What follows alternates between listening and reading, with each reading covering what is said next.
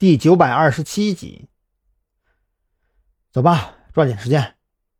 张扬对着身后的蓝雨桐使了个眼色，刻意没有去看那辆商务车，直勾勾朝着 SUV 走去。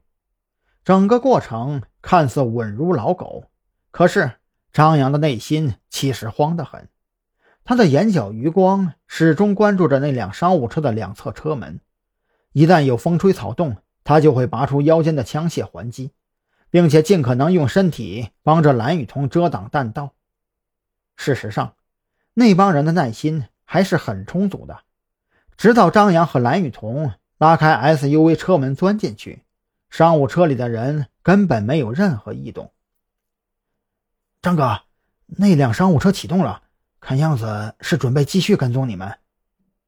郑浩天一边说着，抬手拦下一辆出租车，嘀嘀咕咕的开始跟司机磨叽着谈价，拖延时间。好，你自己想办法随后跟上，咱们找个偏僻地方给他来个前后夹击。张扬紧张的情绪稍稍得到了些许缓解，对方没有选择在闹市区动手，这无疑是个好消息。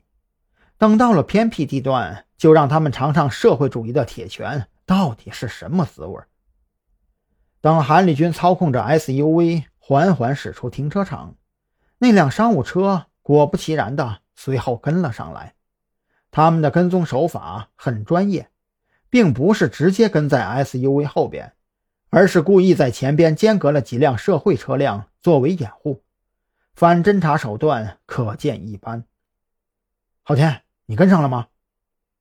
张扬死死盯着这，张扬死死盯着后视镜，心里琢磨着到底该选在哪儿来解决后边这一车老鼠。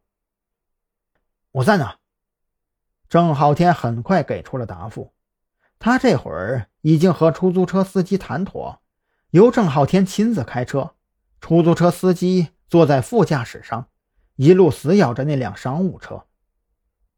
你注意多变换车道，有我们在前边，后边的车就丢不了。最主要的是别被发现了。张扬担心郑浩天跟踪技术太糙，一旦引起后车的警觉，接下来的计划想要顺利实施，可就有些难度了。放心吧，张哥，我旁边坐着的是个老司机，他路熟。郑浩天很有信心，身边这位四十多岁的出租车司机本身就是当地人。而且在山南市开出租车得有十几年了，大大小小的巷子路口，他闭着眼睛都能给你指得明明白白的。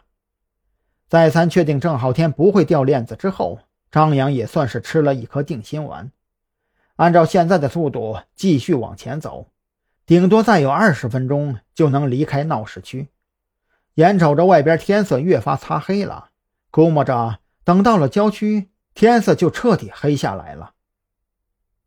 不能拖太久，天黑了对我们反而不利。韩立军不无担忧地开口提醒：“谁都不能保证后边那辆商务车里到底有几个人，更没有人能保证他们手里掌握着什么样的武器。万一对方人数超过四个，甚至还拥有重武器，天色完全黑下来，对特侦局的一众人而言可不是个好事情。这样，除了四环，你直接上高架。”地图上显示，高架前行十公里左右会有一个岔路口，通往郊区一家青霉素的制造厂。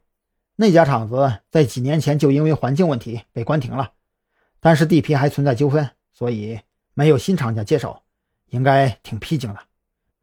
张扬如此说着，还特意打开百度搜索了一下那家被封停的青霉素制造厂，确定厂房等建筑物虽有拆除，但是大体都还完好，并且。当初高架桥修建的时候，该厂自费从高架桥上牵出一条匝道，直通厂门口。